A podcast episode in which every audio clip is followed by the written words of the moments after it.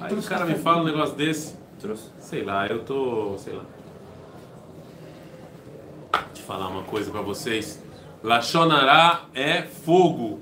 E pode ver que as maiores pessoas que falam Lachonará são religiosas. É impressionante, né? Aí o cara começa sempre a fazer, olha, eu, não é Lachonará porque é pro bem. Aí vem o pum, destrói a pessoa. Brincadeira um negócio desse. Bom, é... por favor, curtam, compartilhem, etc. Rumo aos 2 mil. Já falamos que se chegar em 2 mil inscritos, o Rony vai fazer um vídeo de culinária judaica. Então, por favor, aí está. É... Muito obrigado, Alexandre, foi muito interessante. Então vamos lá. É... Eu nem me lembro, nem sei exatamente o que eu falei que foi interessante, mas tudo bem. Seguimos no Orota Tchuvá, do Rav Kuk, muita gente aí tem que falar, tem que fazer Tchuvá de muita coisa. E ontem a gente viu a Tchuvá como arrependimento. Você deve estar se perguntando também por que que no vídeo do YouTube tem duas partes, três. Foi um erro que Bezrat Hashem teremos que consertar e iremos consertar Bezrat Hashem. Esse é o melhor que ia fazer essas coisas. Hã? Não sou eu mesmo, ninguém ajuda aqui. Faço tudo sozinho. Então assim, é isso aí, isso aqui é, a verdade é dura e eu falo na cara mesmo. Então assim, é, a gente agora, ontem a gente falou sobre a parte da Tchuvá que está relacionada ao arrependimento. Que essa, infelizmente, é a grande parte da Tchuvá, do retorno que as pessoas se ocupam. Né? Eles não se ocupam com as outras partes, eles ficam só concentrados naquela parte. E agora vai vir a terceira parte da Tchuvá, que o Rav Kuk falou, relembrando que no início do capítulo 1, o Rav Kuk, eu ainda não comprei o livro porque eu estou esperando, cada dia tem menos gente, eu vou esperar aí para economizar um dinheirão. E a última Tchuvá é a Tchuvá Sichlit. A gente, ontem a gente falou da Tchuvá Imunit, da fé, e agora é a Tchuvá Sichlit, que é a filosófica, né, a, a de lógica e etc. Fala, Rav Kuk, vocês podem pegar as folhas que eu dei para vocês e seguir na folha.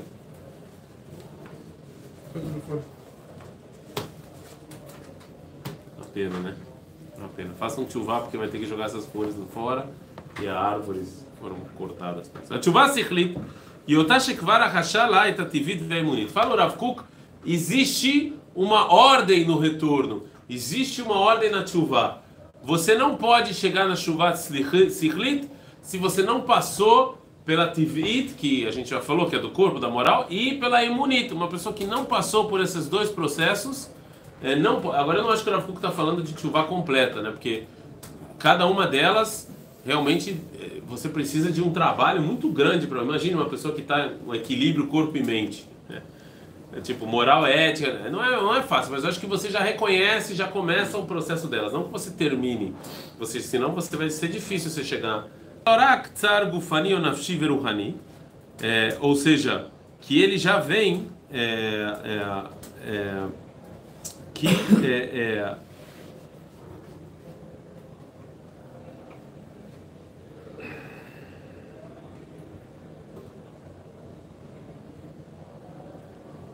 eu perdi o fio da meada, eu vou ler de novo, desculpa.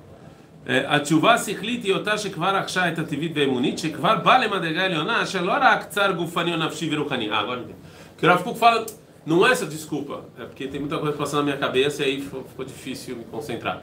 Ou seja, não, quando ele fala que não é que você só porque você sofreu, então você chegou, é, você, você sua alma sofreu, o seu corpo sofreu, e aí você começou a, a, o seu processo de chuva. Ou não só porque meu rabino mandou, ou porque a tradição mandou, não só esse tipo de, de coisa. E me parradona ou porque eu estou com medinho de castigo. Não é, não é só isso. Ou seja, ah, por que, que você está fazendo chuva? Ah, porque eu estou com dor de barriga.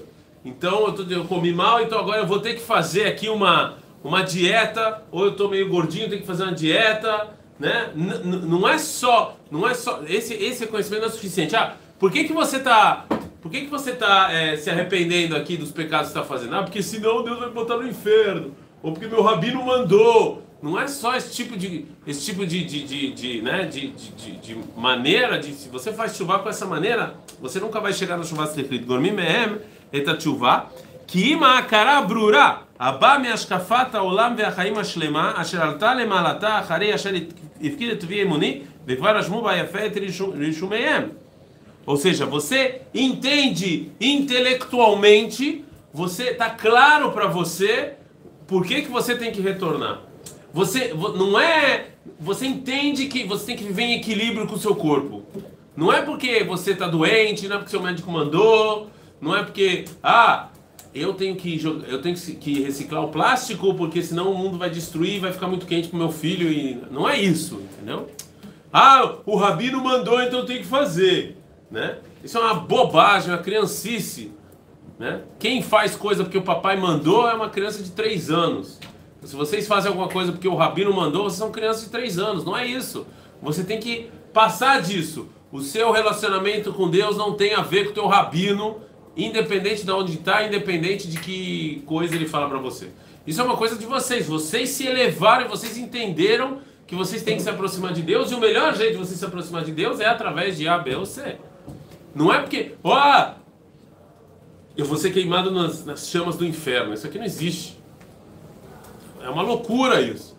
O seu processo de retorno ser incentivado por essas coisas não é, não é, não é uma coisa, né? Ou seja, você não vai conseguir chegar na chuva ultimativa que é a intelectual, que é você entender por que você está fazendo as coisas você ter simpatia pelo bom.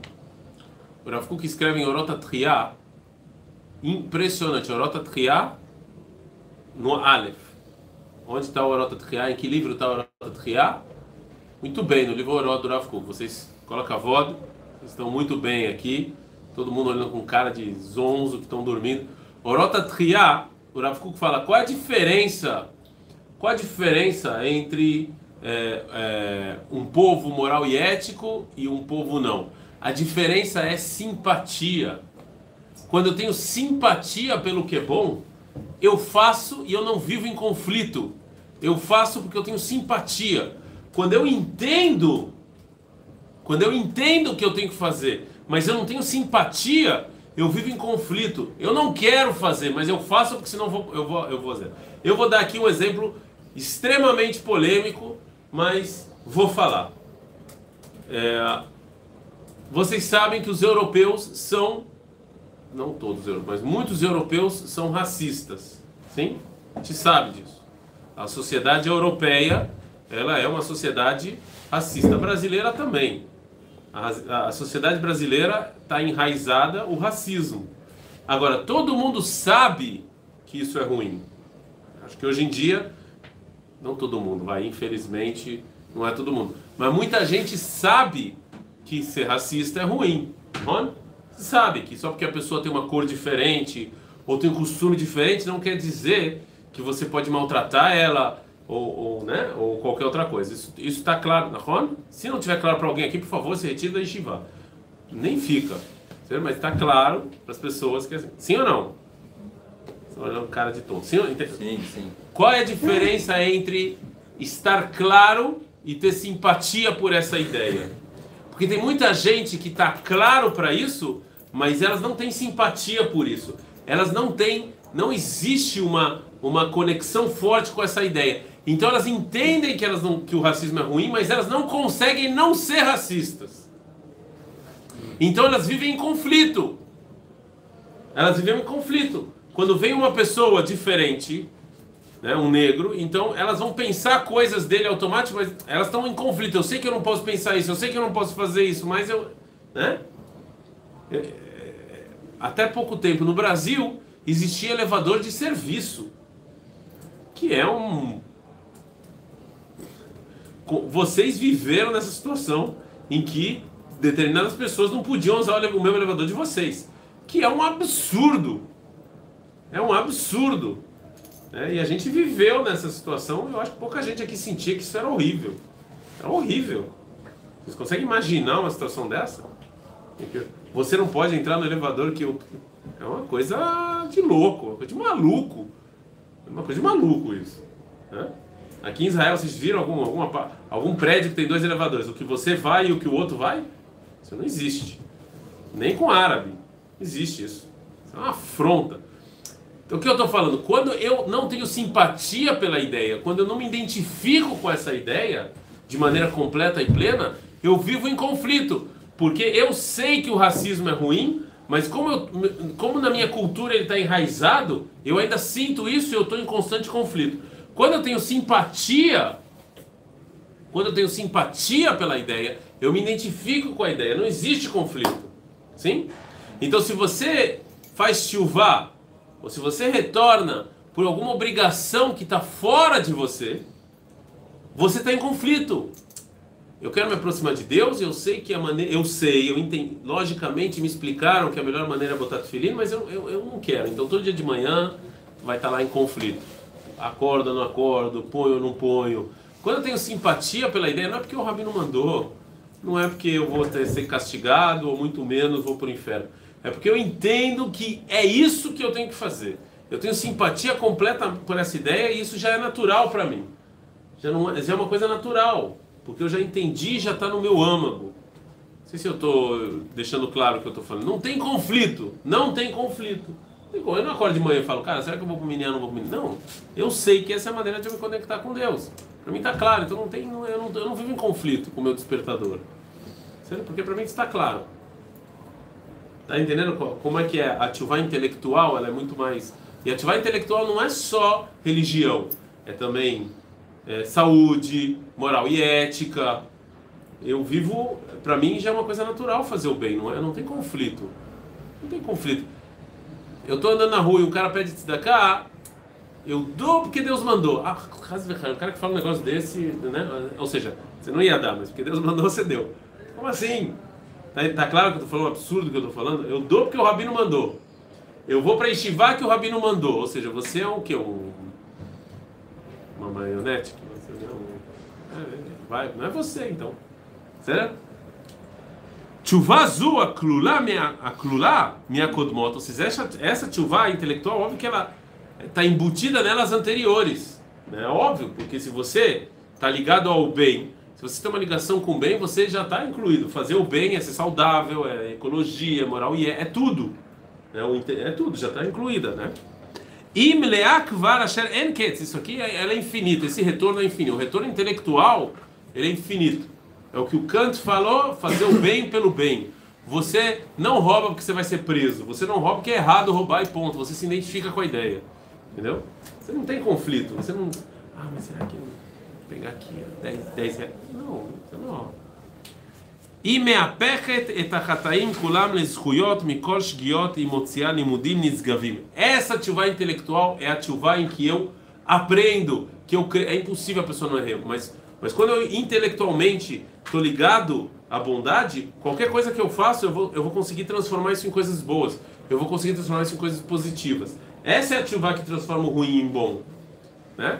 Porque eu vou entender de, como é que isso me feriu, isso, isso vai ser crescimento para mim no final das contas.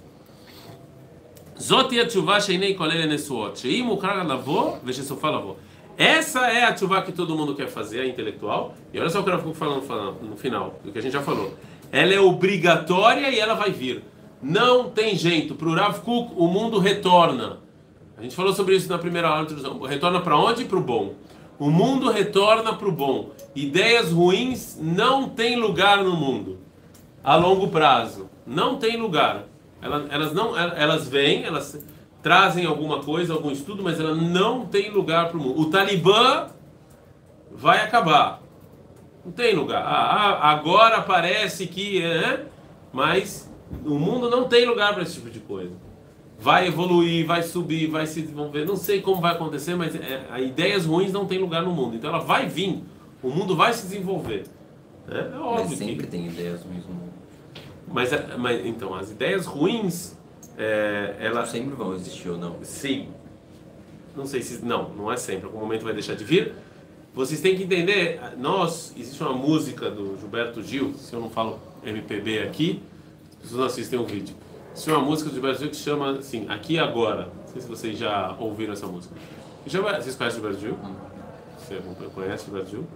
Não conhece? Sério? Você não conhece? Tá, tá zoando. Nunca. Se você ele na rua, você sabe quem é. Cultura. Cultura. Tô. É, Tá mais triste agora. não, porque. Então faz favor, vai no Google pesquisa quem é depois. Dê uma foto pelo menos. Não fala que você não sabe quem é. Então, assim, o Gilberto viu a música dele e fala assim: o melhor lugar do mundo é o aqui e o agora. Basicamente a música fala que as pessoas são imediatistas, elas querem o aqui e o agora. Não- Sim. Existe uma verdade nisso, que a gente tem que viver o momento e não ficar esperando. Zé. Mas também, por outro lado, a gente tem que ter paciência que as coisas vêm e vão. Né? Que existem é, processos. Então, as más ideias elas vêm no mundo, você dialoga com elas e o mundo avança. Vocês verem, por exemplo, raci- racismo. Existiam pessoas sérias que defendiam, a gente falou agora. Existem pessoas sérias que defendiam o racismo com, com, com é, inclusive com provas é, científicas. Tentavam trazer provas científicas disso, né? É, que isso é correto e tal. Onde é que está essa ideia hoje em dia? Não existe, mas existe. É, sempre, sempre vai ter um três ou quatro tontos no mundo. Existe. Tem até pessoas que vai contra a vacina, vai saber. Existe pessoas assim, mas, mas como ideia de intelectuais não existe mais, né? Então também o Talibã, óbvio que existe. É São fundamentalistas que por um que por culpa de, de uma de, uma, de uma determinada situação geopolítica que os russos e os americanos causaram, vocês têm que entender também por que, que muita gente fala, ah, por que, que Israel não vai lá e mete pau em todo mundo? A história provou que quando você faz isso, você só gera mais é, extremismo. né? Em geral, quando você lidar com determinadas populações de maneira tranquila, você diminui a possibilidade do extremismo aparecer. Quando você, me- né? Quando você senta a mão, você gera oportunidade para o extremismo aparecer. Então o Talibã foi dos Pashtun, das tribos Pashtun no Afeganistão, foi uma, foi uma, uma, é, uma, uma- um movimento socio, sociopolítico, econômico que aconteceu, a história gerou esse tipo de coisa, entendeu? Mas não é algo que vai tomar conta do mundo. É uma ideia, a gente vai combater essa ideia, a gente combate essa ideia, né? Mas ele, ele surgiu no mundo, mas por Avkuk o mundo se desenvolve, ele retorna. E, e, sem dúvida o mundo hoje em dia está muito melhor em termos de, de, de ideias e moral ética que ele estava antes. Porque o mundo, ele, é, é isso que o Avkuk fala, essa lavou, não tem jeito, a gente vai para lá, não tem, é inevitável. É inevitável esse processo. Ele pode demorar, ele pode ser altos e baixos, mas o processo é inevitável. Certo? Quem respondido? E a fé. Perek Bet Orota Tchuvá. Continuamos com a Tchuvá do indivíduo. Mas a gente já viu qual é o maior nível de Tchuvá que tem. Não é o do arrependimento. A gente falou, o arrependimento é incluída dela, é intelectual. É você ter simpatia pelo bom. É você enxergar o bom pelo que ele é. E não porque alguém vai fazer nu nu nu, ou porque vão te bater, ou porque você vai ficar com medo de alguém. Isso aí, você tem que ser autêntico com a sua essência. Tem que ser autêntico com a sua essência. Certo? Firmão. Perek Bet. É muito difícil, não é fácil. É muito difícil. Em Kotsk, eu contei isso, acho que eu sempre conto isso aí para quem vai comigo lá para Polônia. Em Kotsk, qual era a primeira pergunta que faziam? Não é, assim dizem, né? Quando alguém queria ser aceito na Hassidut de Kotsk, qual era a primeira coisa que perguntavam? Pô, eu não falei isso para vocês na Polônia? Foi. Eu não me lembro. Não, ele não foi. Não, mas eu não tava com ele. Não comigo. Eu não, eu não me lembro se eu falei isso ou não. Falei, ah, Albert, vou falar baixo para você tá dormindo. De moderninho, fazendo flatadai. Então, assim, a... você vai assumir o lugar da Bela Adormecida aqui, hein? Você vai, daqui a pouco ele vai passar o manto. Então, assim, a... a... no final das contas, a... a primeira pergunta que se fazia em Kotsk é quem é você?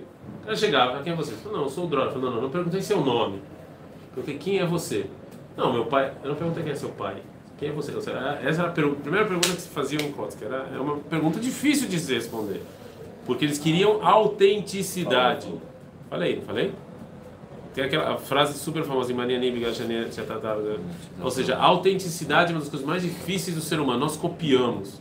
Nós copiamos, nós temos medo da sociedade. É difícil a gente ser autêntico, é muito difícil. Mas prestem, mas podem ver, no mundo quem tem sucesso são as pessoas autênticas. Os copiadores em geral não têm sucesso. É, os autênticos têm. Top. Perek Bet. também no mundo judaico, aliás. No mundo judaico, quem seguiu o que todo mundo fazia não se destacou. Os grandes rabinos são os que mudaram, os autênticos que trouxeram uma ideia nova, algo que ninguém nunca pensou.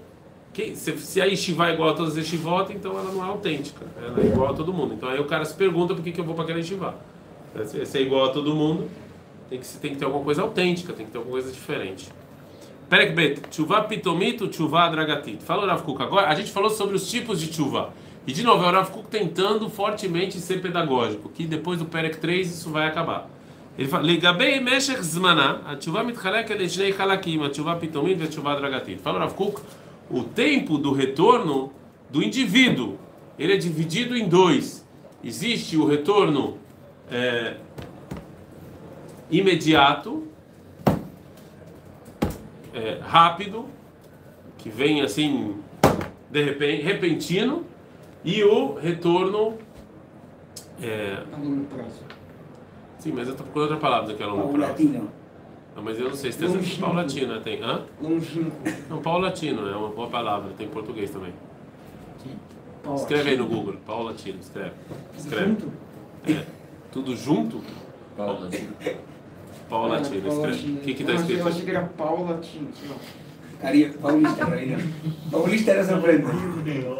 cara, tá- O que está escrito aí no Google? 50 Bitcoin, cara.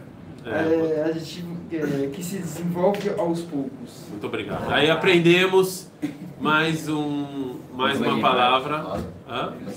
A, é, é, adragati. Adragati paulatino em português. Sim, português do Brasil. Ainda que vocês não conhecem essa palavra, O argentino sabe mais o argentino sabe mais português do que todos os brasileiros. Que vergonha, hein? Que vergonha. Que vergonha. Que vergonha. Então a Tchuvá, ela tem esses dois tempos. Agora, eu, eu na verdade queria continuar um pouco mais, mas como hoje é quinta-feira e não teremos aula nem sexta e nem Shabat, eu tenho uma grande receio de que quando a gente chegar aqui domingo, vocês não vão ter a mínima ideia do que a gente está falando. Então, Nem aqui é Paulatina. nem o que é paulatino também. Então, eu prefiro parar por aqui. Pesrata Hashem. Domingo voltamos, temos zero visualizações e zero curtidas. Então, quem vê esse vídeo depois, por favor, Dá um like. dá um like, compartilhe, né? E curta. Peraí, não. não- Tchau.